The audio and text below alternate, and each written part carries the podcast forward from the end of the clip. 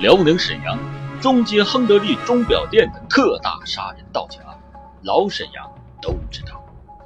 欢迎收听老欧讲大案，旧案系列之表行魔影，作者方子敬。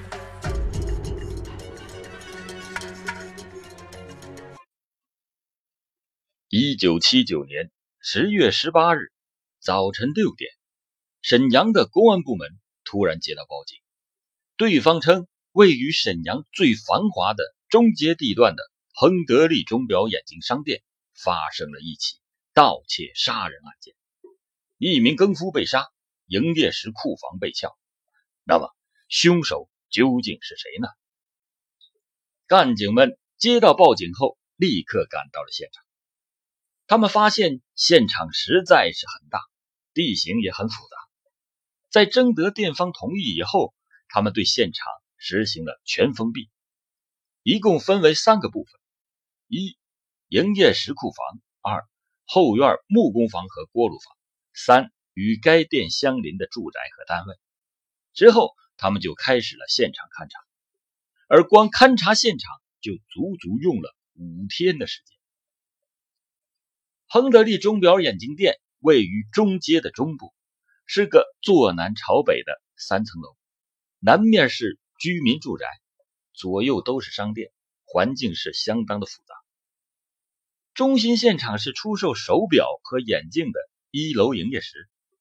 经过勘查，发现临街的两道门锁没有发现异常的情况。营业室南端后门的插锁被打开，门上固定的钉子被拔下来好几颗。走进入室内，看到。六十四岁的更夫娄某被杀死在营业时东南面一张临时用椅子搭的床铺上，他的两个脚都没有发现血迹，头部有血迹以及多处开放性的裂伤，很明显他是在熟睡中被打死的，身上没有任何反抗的痕迹。死者的头部上还盖了一块的确良布。大小为三十六乘三十八厘米，下端呢有切割的痕迹，两面都有喷溅及擦蹭的血迹和血手套的印子。毗邻该店铺的柜台上有较密集的喷溅血点，柜台中部有一顶带有血迹的蓝色帽子，经过辨认是门市部木工刘展工的。原来这个帽子是放在木工房内的。以上就是杀人的现场，而之后就要给大家讲一下盗窃的现场。在营业室后部的东侧是钟表修理部，而西侧是库房。此时修理部的门是开着的，但门上暗锁没有任何的撬痕。库房的三道门敞开，三把门锁都被撬坏了，其中有两把是明锁，一把是暗锁。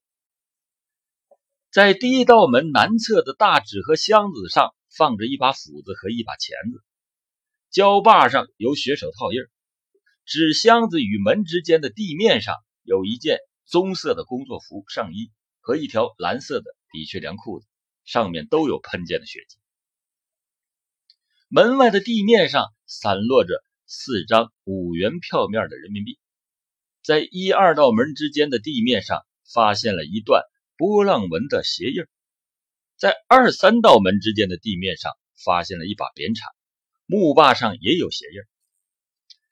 而令人吃惊的是，房内两个大铁柜和一个木柜内装的一千一百六十三块的手表竟然没有丢失。当时这一千多块手表的总价值达到十三万元之多。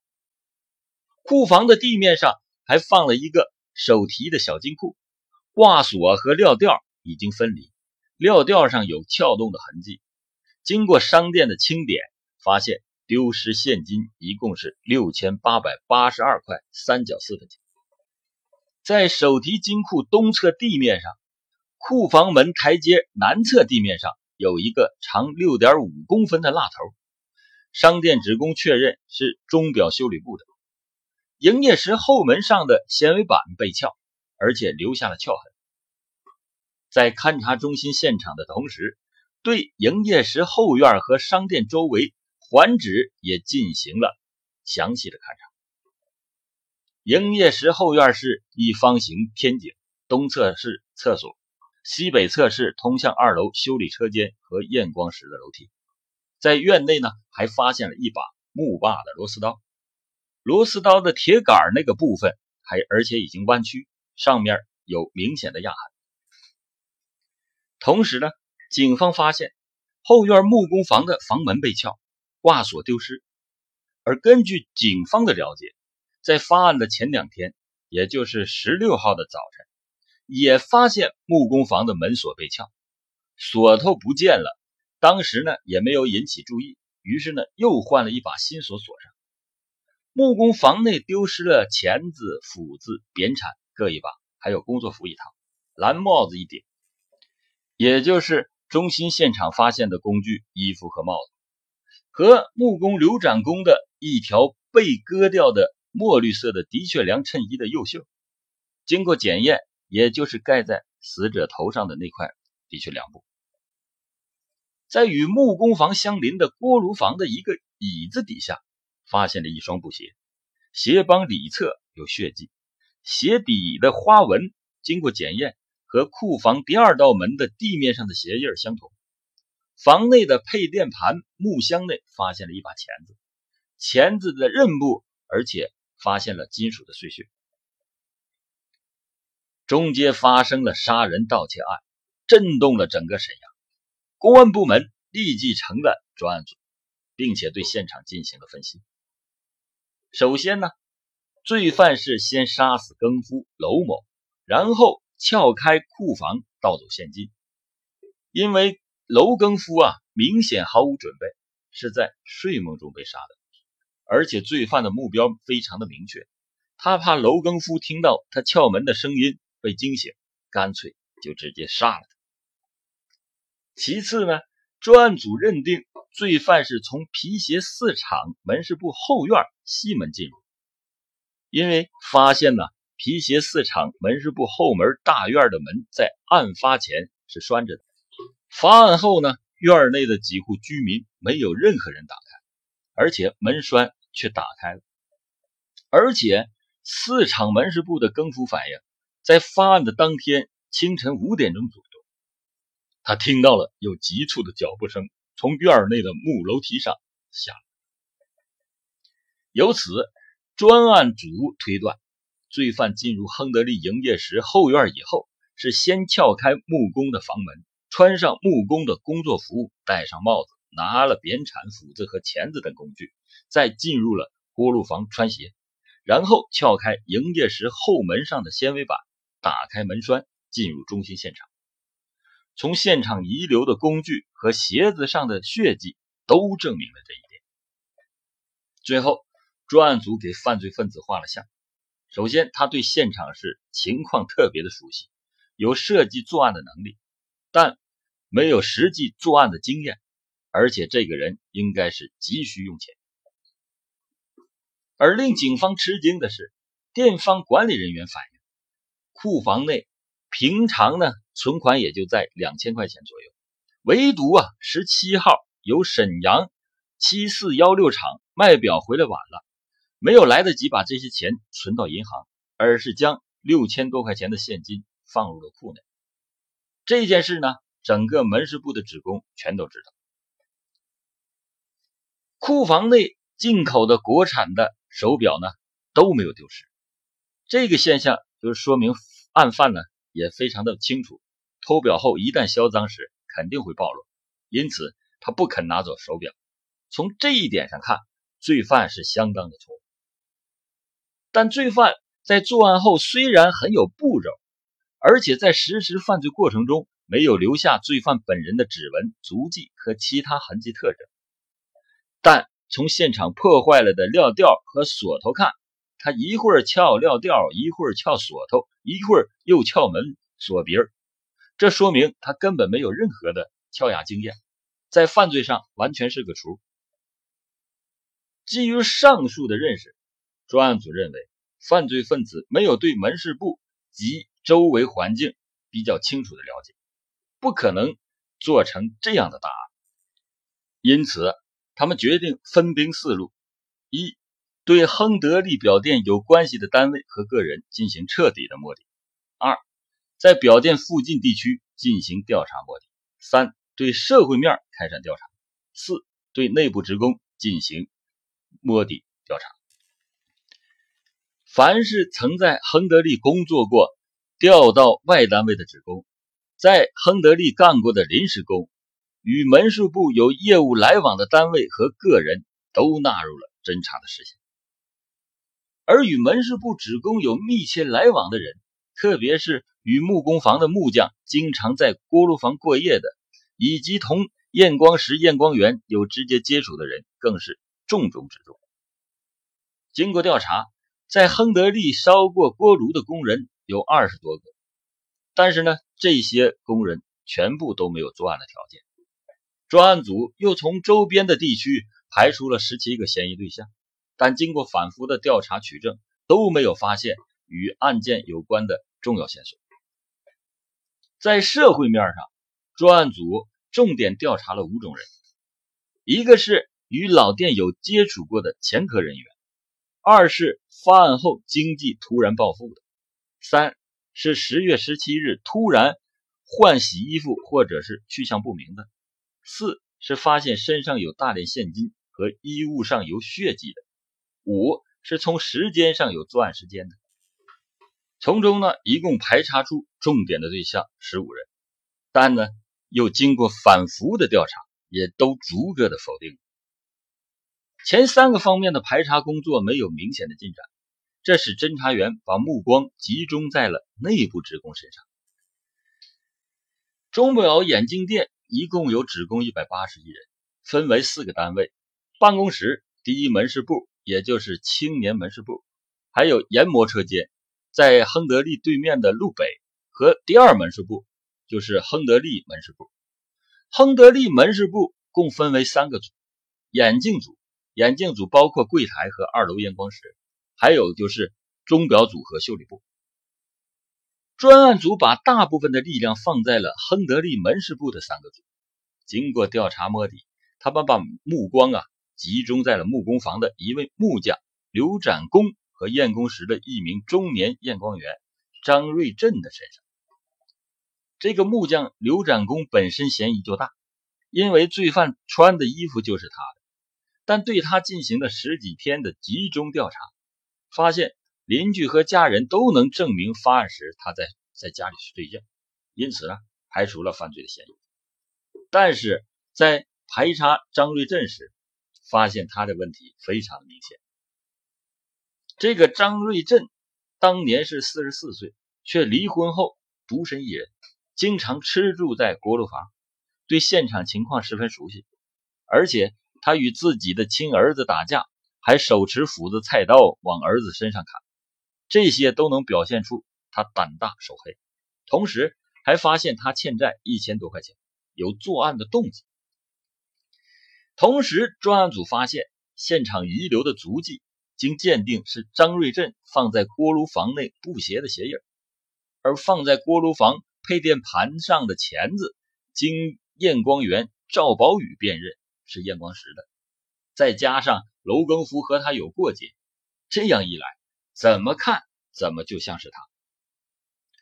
专案组为了获取证据，对张瑞振使用了秘密侦查手段，但经过近半年的侦查，既没有发现可靠的线索，但也没有发现比其更突出的嫌疑对象。然而，就在这时，法医又对现场遗留的血衣进一步检验时，发现。上衣前襟的沿襟没有喷溅的血点，除这条之外，衣服和前部都有喷溅的血迹。这说明什么？说明犯罪分子是穿着衣服扣上纽扣作案的。由此推断，犯罪分子的体型不能超出衣服的肥瘦程度。结果一对比，发现张瑞振身材较胖。穿上这件衣服后，根本是扣不上纽扣。更加令专案组哭笑不得的是，张瑞振居然发现公安机关在秘密调查他。为此呢，他还专门买了刑法书籍学习，并且四处跟人说：“我将来啊要和公安局打官司，准备打十年二十年。”这样一来，专案组对自己花费半年时间进行调查的嫌疑人是否是真凶产生了怀疑。为了打破这个僵局，一九八零年二月，专案组请来了多名的专家，大家再一次的给犯罪分子画了像。首先，熟悉店里的情况，身高一米七左右，穿四十号鞋，体型适中，急于用钱，胆大手黑。同时，对现场遗留的螺丝刀进行了调查，经过多次请电工。建筑修理等行业的有经验的老师傅鉴别，这把螺丝刀是一般企业中干零活的修理工人用的。螺丝刀在它的把上有一块类似滤油漆的附着物，经过专业人士反复检查检验，确定是海藻酸钠。专案组马上派人到海藻酸钠的产地调查，发现。沈阳有三十多个单位使用海藻酸钠，经过商店进行调查，发现有三名职工的亲属有接触海藻酸钠的条件，至此案件有了新的进展。就在专案组集中力量追查螺丝刀的来源时，四月十九日，表店木匠在木工房发现了十月十七号夜里木工房被撬的小锁头。这一发现非同小可。原来，一九七九年十二月二十七日，表店木匠在木工房就捡到了案发前十五号那天被撬坏的那个锁。经过检验，认定啊，刚刚发现的这个锁头与一九七九年十二月二十七日木匠在木工房捡到的另一把锁头都是验光石那把钳子撬开的。这就说明。木工房两次被撬，很可能是一人所为。谁能在十五日、十七日两个夜里都用这把钳子作案呢？外部人员的可能性很小，内部人那又是谁呢？从前段的工作看，经常接触这把钳子的只有验光时的六男六女，一共十二个人。六个男的从时间上否了五个，这样。否定作案嫌疑只剩下赵宝宇。赵宝宇当年二十六岁，之前排查都没有把他纳入视线。然而此时一看，却发现他身上疑点非常的多。首先，他经常使用这把钳子。木工房第一次被撬的前一天下班时，他还在使用，但后来却不知去向。而且，验光师门锁的两把钥匙都是经他手里丢失的。特别是发案那天晚上下班还是他锁的门，后来也是下落不明。而案发的当天，他也到沈阳七四幺六厂卖表去了。更重要的是，他的父亲和弟弟所在的沈阳市纺织厂就使用这种化学药品。此时回头一看，他之前多次检举张瑞振，明显是有栽赃陷害之意。根据上述疑点。专案组将赵宝宇列为了重大嫌疑对象。通过调查发现，赵宝宇经常到太原街一带购买物品，大吃大喝，却很少在中街买东西。他花钱很冲，经常下饭馆，有时一天两次。然而奇怪的是，赵宝宇花钱是自己一个人单独的时候是一顿狂花，而与他对象一块闲逛时，他却很少花钱。同时，专案组还发现，他居然还有一个情人，亨德利的一名作风不好的女工，和他多次秘密约会。这个赵还送给女工一副麦克眼镜、一个人造革手提兜、一双白色的凉皮鞋。对赵家的经济情况进行调查，发现他家的经济状况明显不是每天都能下馆子的，因此他的经济来源不明，非常的可疑。为了麻痹赵宝宇，专案组决定暂时的撤离亨德利。一九八零年五月二十四日，专案组宣布，由于发生了道义派出所民警被杀案，需要侦查力量，这个案子又毫无进展，所以决定暂告一段落，从即日起全体同志撤回。专案组撤走，在商店里引起了各种各样的议论。然而赵宝宇却喜形于色。专案组撤离的第三天，他就从本店买了一块一百八十五元的瑞士产双日历红梅牌手表。专案组见赵宝宇开始花钱，干脆决定派他到北京去，让他去把机器取回来，同时创造一些机会让他花钱。于是呢，亨德利钟表店决定派三个人去北京，而且通知的都非常急，不给赵宝宇留有任何替别人捎买物品的时间。结果发现赵宝宇在北京七天一共花了二百多块钱，由此看出来他的嫌疑进一步加大。之后，专案组在亨德利门市物色了一个线人，很快线人就反映，他的兄弟。从广州买来一台新的日本三洋牌录音机，准备把家里的那台旧的三洋录音机卖给他。可赵宝宇听说后，就央求把录音机卖给他，还说自己对象要买一台电视机和一台凤凰牌自行车。之后，双方进行了录音机的交易。拿到赵宝宇的钱后，专案组发现上面明显有一股土腥味。看来是埋在地下有一段时间了。为了诱骗赵宝宇上当，线人按照专案组的部署，装出很着急的样子，对赵宝宇说：“我有个朋友要上广州，明天早晨七点三十分的班机，要买自行车，你赶快拿钱，晚了就赶不上了。”果然，下午他一进商店，就把线人拉到后院，从裤兜里拿出了一百九十元钱。线人为了让他多拿点钱。装出不高兴的样子，说：“你也太吝啬了，包装费、运输费还得给人家，给你垫上啊，再拿点。”于是赵宝宇上楼到验光石工作间的工作桌里取了钱。根据这一情况，专案组立即在当晚十一点对赵的工作桌进行了第二次搜查。在一九七九年就进行过第一次搜查，但当时是什么都没发现。结果发现，在里面长了绿毛的、充满土腥味的两千二百九十三元钱。当天晚上十二点半，侦查员以赵的大姐来电报为名叫开了房门，当场把赵抓获。赵宝宇被拘留后，专案组立即集中力量进行突审。刚开始，赵宝宇一言不发，他毕竟是个有脑子的人，知道是工作桌里的钱出了问题。当预审员反复交代了政策后，他以攻为守，假意检讨说：“我犯了错误。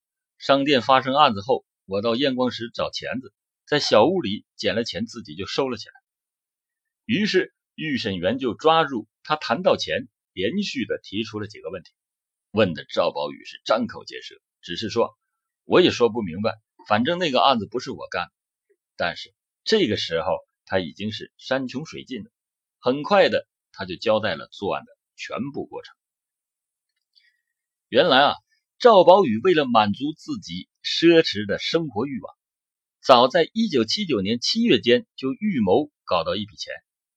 第一次准备在十月十五日夜间，当天晚上下班后，他就把验光石的门钥匙带回家里，半夜经过皮鞋四厂门市部后角门翻墙进入到商店的后院。用钥匙打开了验光石的门，取出钳子，撬开木工房。这时，他听到营业时有说话的声音。他等了两个多小时，也没敢下手，只好带着钳子顺原路回家。路上将钥匙扔在了一个公共厕所里。第二天上班后，见商店没有人追究这件事，更加是放心大胆。十月十七日下班后，商店开大会。他发现当天到沈阳七四幺六厂卖表钱，并没有送到银行去。又听到大家议论商店后门不结实，便产生了作案的念头。回家后，他周密地思考了作案的路线、工具和过程。他感到楼更夫夜间好走动，想弄钱得先把他打死。十八日凌晨三点零五分，他从家里带了一把钳子、一把螺丝刀和一把白线手套。仍旧是翻墙而进，用螺丝刀和钳子撬开木工房，穿上木匠的工作服，他是防止杀人时身上喷上去。这时他又想起了，万一被楼更夫认出来怎么办？于是他灵机一动，用扁铲割下了刘展公木匠的一件的确良衬衣袖作为蒙面布，戴上了木匠的蓝帽子，然后拿着斧子、扁铲等工具来到了锅炉房，又换上了张瑞振的一双布鞋，用钳子在起开营业时后门的纤维板之后。趁着楼更夫熟睡之际，拿着斧头对准楼更夫的头部猛砸几下，将更夫杀死。之后，他撬开库房的两道门的明锁，又拨开暗锁，手拿着蜡烛进入到了金库。之后呢，他顺利的找到了小手提金库，撬开后将钱装入到两个手提兜，最后按照原路逃离了现场。由于当时已接近早上六点钟了，回到家后，他没有来得及清点赃款数目，就用报纸包好，藏在了水缸的后面。事隔半个月左右，他觉得巨款放在家里不安全，想到对象的父亲是沈阳军区陆军总院的干部，不会受到怀疑，便于十一月初的一天，将钱用黑色的皮兜带到了总院，埋到了屋外的。花地里，在此期间，他买了两台自行车、一块手表、一对皮箱以及毛毯、夹克、皮鞋等贵重衣物。一九八零年六月初去北京之前，又将赃款起出，带回家中埋在炉子附近的砖地下。从北京回来后，又转藏在表店验光时自己的工作桌里，直到被缴获。至此。